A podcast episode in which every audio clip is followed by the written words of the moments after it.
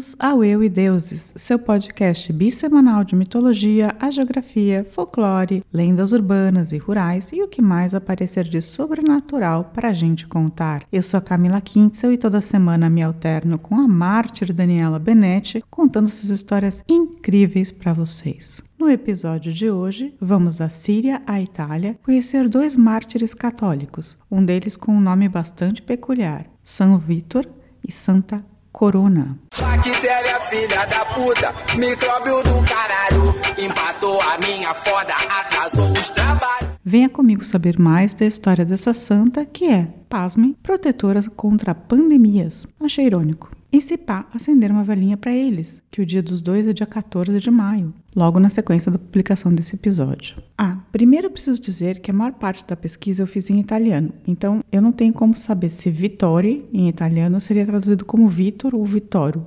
Eu usei Vitor porque eu vi te alguns textos em português usando desse jeito. Então eu fui bem linda fazer igual, tá? Mas existem mil São Vítores por aí e esse é o que tá ligado a tal da Santa Corona, ok?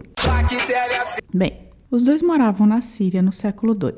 Sim, 150 aninhos mais ou menos depois de Jesus, por aí. E, de fato, não é que eles fossem muito amigos. Eles acabaram se conhecendo justamente por conta da fé cristã em um momento bem ruim para o tal do Vitor. A corona entrou de gaiata mesmo. Rapaz, é, é mesmo? Olha, não, sa não sabia não. Venha, vamos contar para os outros.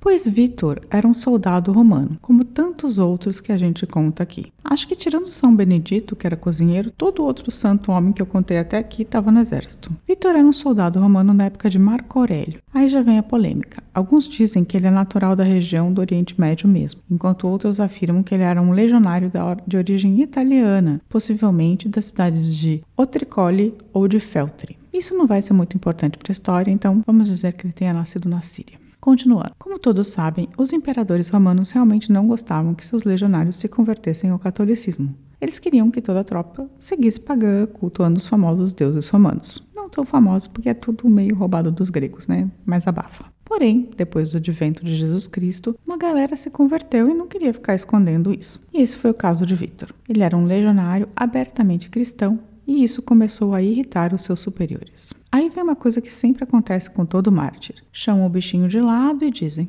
Amigo, por favor, dá uma renegada básica nessa sua fé cristã, senão vai pegar mal para você. E o mártir que é mártir faz o quê? Obviamente se nega a tal absurdo. Eu não entendi o que ele falou. E aí começa a treta. Um negando, o outro querendo que renegue, até os romanos perderem a paciência e começarem a apelar. Pois com Vitor também apelaram, e apelaram muito. No caso aqui, quem perdeu a paciência foi o prefeito da cidade, responsável pelo controle da fé alheia, chamado Sebastiano. Ele chamou seus capangas e basicamente eles estraçalharam o Vitor. Ele foi condenado à morte. Ninguém sabe se foi exatamente no ano de 168 ou 171, mas ele passou antes da morte em si por todo tipo de tortura. Eita. E eu vou fazer uma lista das torturas que o São Vitor passou, tá? 1. Um, ele teve todas as articulações do seu corpo quebradas. 2. Ele foi jogado e deixado por três dias em uma fornalha. 3. Um feiticeiro colocou veneno poderosíssimo na sua comida, não uma, mas duas vezes. 4. Óleo fervente foi derramado em sua boca e depois no corpo todo.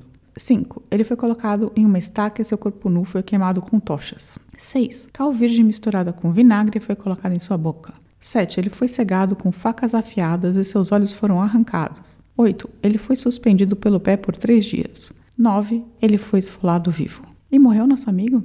É, mais que nada. Tá, eu vou dizer que eu considero essa história completamente absurda. Eles me perderam já no ponto 2, quando ele ficou numa fornalha por três dias. Eu não acredito no que eu ouvi. Não acredito no que eu ouvi, não pode ser verdade isso que eu escutei agora. Gente, três dias numa fornalha? Ok, né? Enfim, mas ele não morreu, segundo a história, com todas essas torturas. Aqui, no meio de toda essa tortura, é que aparece a nossa segunda personagem, a Santa Corona. Corona, que ainda não era santa ali, era uma jovem de apenas 16 anos, casada com um dos soldados que trabalhavam com o Vitor. Ela era cristã, porém ficou mantendo isso em segredo do povo por um bom tempo. No entanto, vendo o que estava acontecendo com o pobre do Vitor, ela achou que precisava agir. Então ela foi ao local de tortura, se ajoelhou e começou a rezar com toda a fé que seu coraçãozinho católico podia. E não só isso, ela começou a tentar animar o nosso Vitão enquanto ele passava por todas aquelas torturas. Corona lá rezando, dando uma animada, um aguenta Vitão. Ela acabou irritando o tal do Sebastiano, que já tinha mandado matar o Vitor, né? E tava vendo que ele era bem difícil de matar, era praticamente imatável. E a mina ali, rezando e falando: vai, Vitão, segura mais. Daí, no meio dessa confusão toda, ela fala pro Vitor que ela teve uma visão e viu duas coroas descendo do céu em direção a eles. Uma para ela e outra para ele. Para de ser doida! Ou seja, ela estava prevendo sua morte. E daí muita gente acredita que o nome da santa, na verdade, não é Corona, era um outro nome, só que ela era uma santa anônima, e aí por causa dessa história da coroa, ela virou a corona, que significa coroa. Há uma discussão, inclusive, se ela chamava, se não chamava Estefânia, mas ela entrou para a história como Corona, Santa Corona. Coronavirus! Coronavirus! E o Vitor também há uma discussão se o nome dele era Vittori, né? Era de Vitória, porque ele era também um santo anônimo. Então pode ser que não seja o nome, mas ela entrou para a história como Santa Corona, ficará como Santa Corona, ok? O Sebastiano, puto com a mina, né? Com a dona Corona, é, manda eles amarrarem ela a duas árvores que estão envergadas até o chão. Aí eles basicamente soltaram as árvores e com a violência que elas voltaram à posição normal, a corona foi partida ao meio. Gente, esse episódio é puro suco da tortura. É absurdo, gente. Desculpa mãe, desculpa pai, desculpa tios. Basicamente, eles prenderam as duas árvores meio uma na direção da outra e colocaram a mina no meio. Aí eles soltaram e a árvore deu aquela ricocheteada, entendeu? Devia ser uma árvore não muito dura, do tronco, né? Depois de muito cansarem de torturar o Vitor, eles resolveram o decapitar. E aí eles foram considerados mártires da Igreja Católica e depois de um tempo canonizados. Vale dizer que todo mundo que morreu nesses primeiros dois séculos de catolicismo, mas antes de estabelecerem os ritos posteriores de canonização, viraram esses santos mártires meio imediatamente. Então, todo cristão católico que foi perseguido e morto acabou virando santo. Ah, desde que sua história tivesse registrada, né?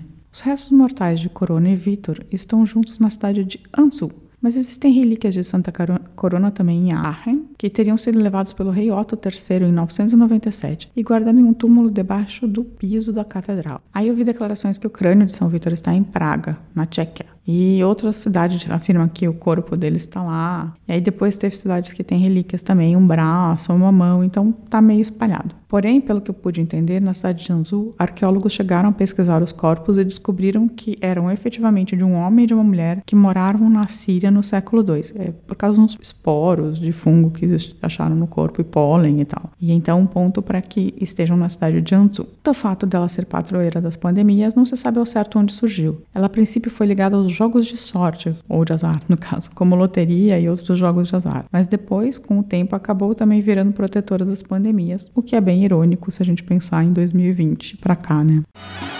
Mira que irônica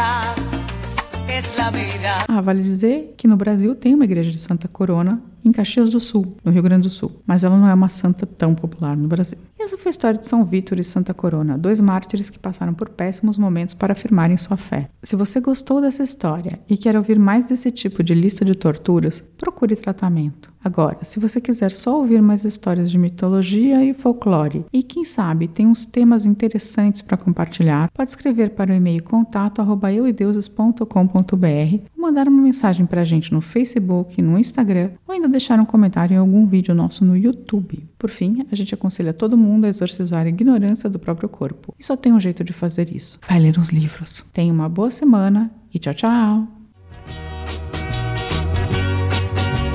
Toda minha vida eu já te dei, e agora já não sei o que vou fazer se te perder.